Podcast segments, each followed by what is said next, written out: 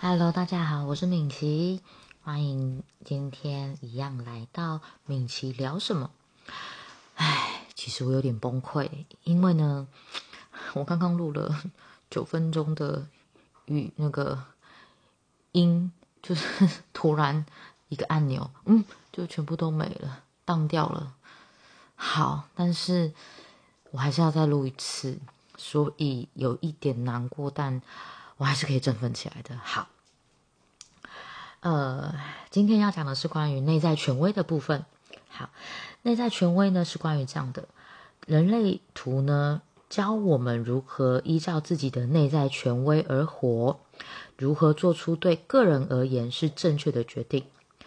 那当我们呢能够照着我们的人生策略，还有内在权威。做出正确的决定的时候，我们就会跟自己独特的几何几何规几何轨迹，就是我们的使命做结合。好，那人类图呢，就是它有一些呃阶级的，比如说像情绪中心，只要你的人类图里面有情绪中心的话呢，基本上而不是基本上，你一定就是情绪中心、情绪型权威的人。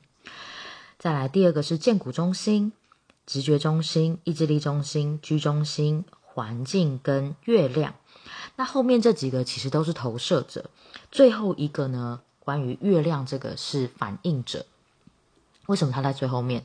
因为它最稀少，所以它在最后面。毕竟反应者也只有一趴，但它没有如此的重要，很奇妙。在人类图里面，每一个人生角色，然后每一个类型都非常的重要，而且就是组合在一起都不同，而且有化学的作用。我觉得这是一个非常好玩，而且非常神秘跟呃奥秘的一个就是地方啦。对我来说是这样。好，那我们就先来讲关于情绪型权威好了，因为情绪型权威呢，我觉得是非常重要的，因为情绪型权威，呃，对于就是亚洲环境来说，基本上在一个路上，或者在餐厅，或者在公众场合，你只要听到一个小朋友一直哭，一直哭，其实周旁身旁的大人就会一直跟他说：“你不要哭。”或者跟他说：“嘘。”那甚至是连，我记得我小的时候，我很爱哭，就是我都会被笑。你怎么这么爱哭？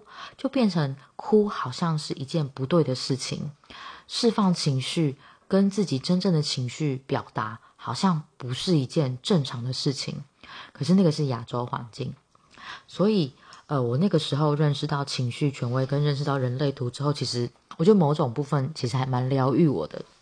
那虽然我情绪中心是空白。我是建骨型权威，但，呃，就是我我我还是会被情绪中心有定义的人影响嘛。好，来回到就是关于情绪情情绪型权威这件事情。好，当情绪型就是情绪中心有定义的时候啊，它的运作方式是一种情绪波。如果呃用女性的就是好朋友用。月经周期来说，就是它就是一个周期，还会有高有低。那么一个情绪型定义的人，他都是有他自己固定的周期的。那每一个人的时间不一样。比如说像我老公，我老公也是情绪型权威。哦，我身边的人，我三个儿子。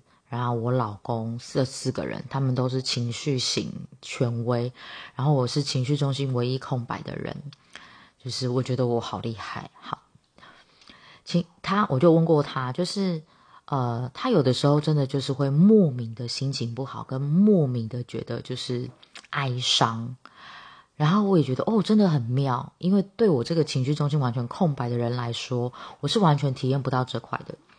因为我自己一个人在一起的时候，我是很平静的，我很享受这个过程，所以我很难想象是啊，怎么会有人就是明明就也没有怎么样，但是却很想哭。那呃，情绪型权威呢，他会有他自己的情绪波，所以当你情绪中心情绪中心有定义，或者是你的孩子情绪中心有定义的时候，也许你可以支持他们自己体验自己的情绪。那情绪中心有定义的人呢，很重要的一件事情就是呢，不要在当下做决定，因为呢，在情绪的高点跟低点做出决定，会容易带来混乱，甚至有的时候，可能你在很嗨的时候做了决定，但你当你就是恢复正常的时候，就就是酒醒了之后，会觉得天哪，我那个时候怎么会做这么白痴的事情？他大大概大概就是类似这样子，所以情绪型权威的人呢，很建议就是拉长时间，等得越久越好。所以情绪型权威呢，呃，很重要一点就是不要马上就做决定。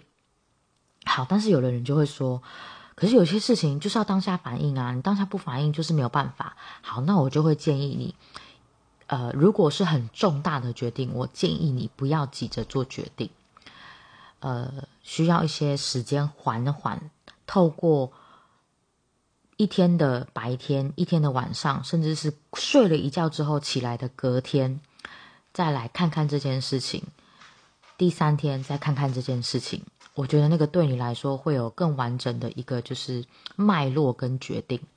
那如果你的小孩是情绪型权威呢？有的时候我也很搞不懂他们，就是。明明就好好的，也也在做一样的事情，到底为什么会哭成这样？就是，呃，我真的也很难懂。但是呢，我曾经就有问过，就是呃，妮拉老师，就是那时候在上人类图教养课的时候，我就问他说：“嗯，那我在他情绪不好的时候，我会需要转移他的注意力吗？因为我前两个是很习惯，就啊，心情不好。”我就赶快转移他们的注意力，带他们做别的事情，或者是就是呃转移他们就是其他的做其他的事情，反正就是不要让他一直陷在情绪里。因为我自己会有个信念，我会觉得就是好像习惯在这样的情绪里面，以后会很容易就是有这样的模式。那李老师就说，呃，如果是情绪型权威的小朋友。其实让他跟他的情绪在一起两到三分钟，是对他来说是健康的。那因为像我们家胖鱼，他又有一个困顿的通道。唉，困顿通道的人呢，就是会自己找事困住自己，所以呢，他会很常发脾气，或是很常就是哭哭闹闹，对他来说是健康的。你看这件事情，就是有让我就是哦放下了一些事情，不然我就会常常会觉得，他怎么会常常这样啊？就是弄不好事情就哭，弄不好事情就生气。嗯，是妈妈我不会教吗？可是我前两个也教的不错啊，就是瞬间放下了一些事情。好，所以呢，呃，对于情绪权威型的小朋友，只要他在安全的范围状况下。其实你是可以在旁边陪伴他，然后让他有他自己的情绪的体验的，因为那对他来说是他一个认识自己情绪高低的开始。那如果是稍大一点的小朋友，他已经会讲话了，他可能回来跟你说：“哦，学校怎么样啊？谁谁谁欺负我，很讨厌，很生气，我不要去学校了。”在那当下，你也不用急着就是跟他说，呃，一定要 coach 他说一定要到什么样。也许你可以就是晚一点再问问他。哎，那对于这件事情，你有什么不同的感受了吗？因为对他们来说，感受是很重要的。你也许明天早上再问问自己，再问问他们；明天晚上再问问他们，就会他们透过这个问题，他们也会发现自己哎情绪不太一样了。所以，呃，这个如果身为父母啊，在教育情绪型权威的小孩，其实很建议你，就是在不同的时机点问他们一样的问题。他们也可以透过这个过程来更了解自己。好，这是情绪型权威。好，接下来呢，呃，我们下一次再来分享什么是荐骨型权威。